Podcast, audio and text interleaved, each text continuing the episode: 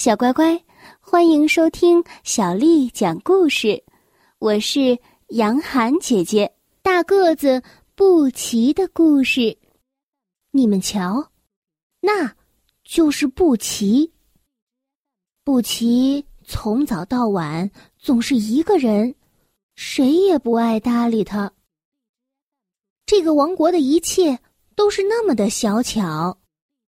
无论布奇再怎么小心翼翼的放轻脚步，只要是他一出现，他那庞大的身躯就会把大家吓得一哄而散。大家都在打赌，他再长高那么一点儿，也许就能顶到太阳了。没有谁愿意正眼看布奇。他就像是一个怪物，总是被大家嘲笑，就连他的房子也孤零零的建在海边。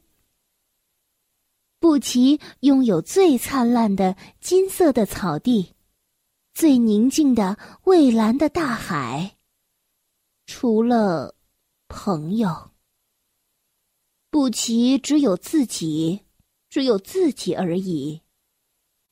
孤单和难过，随着音符，像是灰色的藤蔓般蔓延开来。他一定哭过。三个小家伙从风中嗅出了淡淡的咸味，可是他们只敢悄悄的躲起来，远远的听着布奇的琴声，悠扬的，缓缓的。淡淡的，没有朋友，不被人接受。布奇的琴声实在是太忧伤了。有的时候，布奇面朝大海，自言自语地说：“下面，请听布奇为大家演奏。”有的时候，布奇望着太阳，莫名的傻笑着。是我太大了，还是他们太小了？可是更多的时候，布奇只是孤零零的坐着，坐着发呆。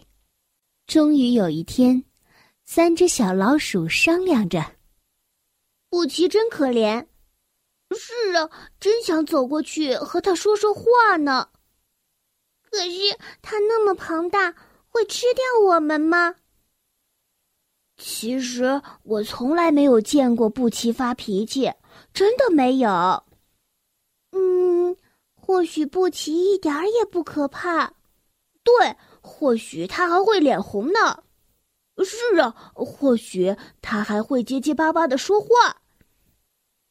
好吧，那我们带上礼物，去看看这个奇怪的家伙。三个小家伙兴高采烈地走向了布奇的大房子，却发现这里前所未有的热闹，一群人围着布奇，七嘴八舌的吵闹着。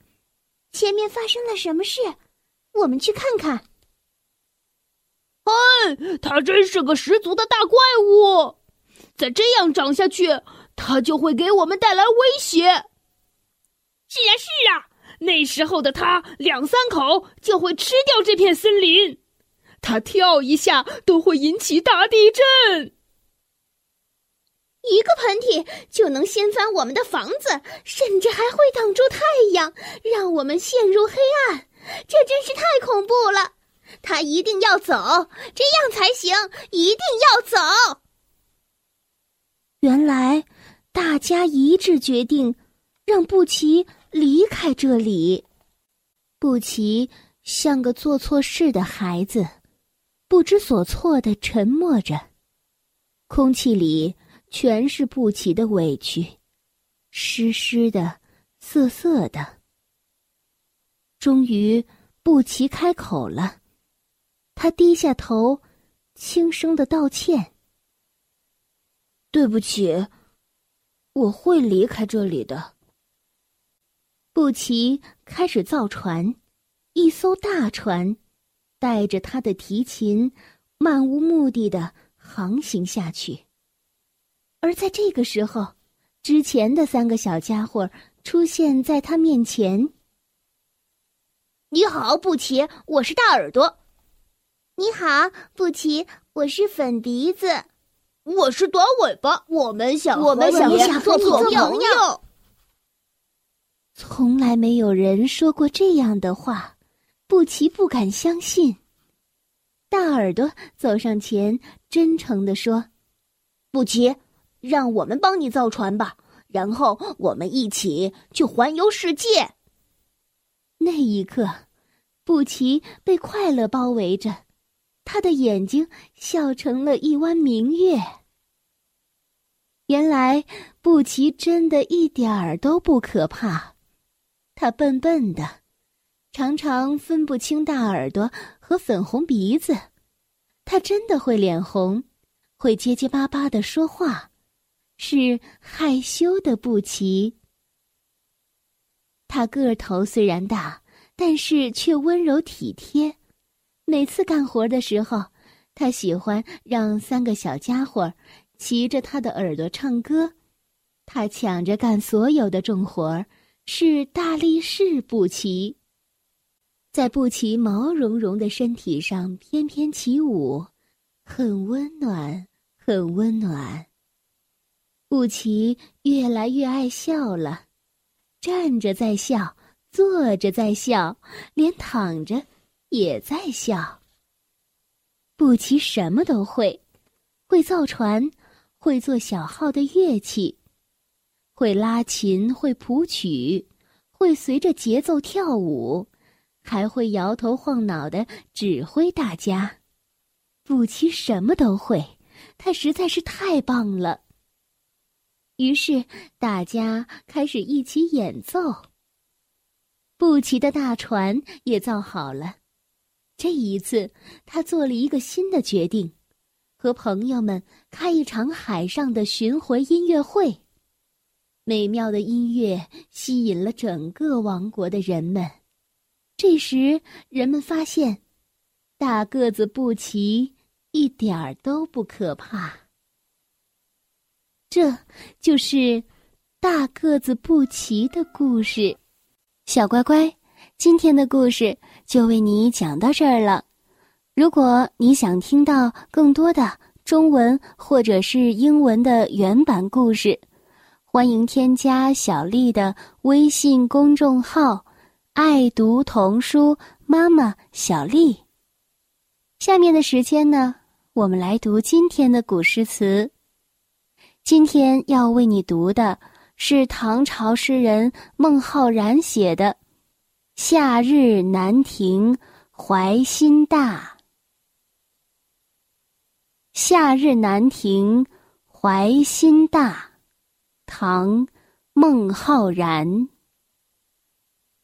山光忽西落，池月渐东上。散发乘西凉，开轩卧闲场。和风送香气，竹露滴清响。欲取。鸣琴弹，恨无知音赏。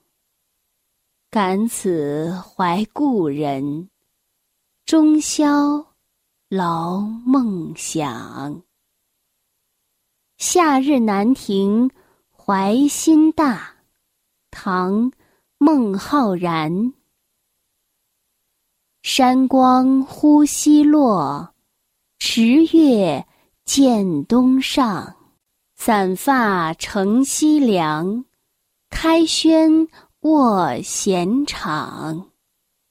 和风送香气，竹露滴清响。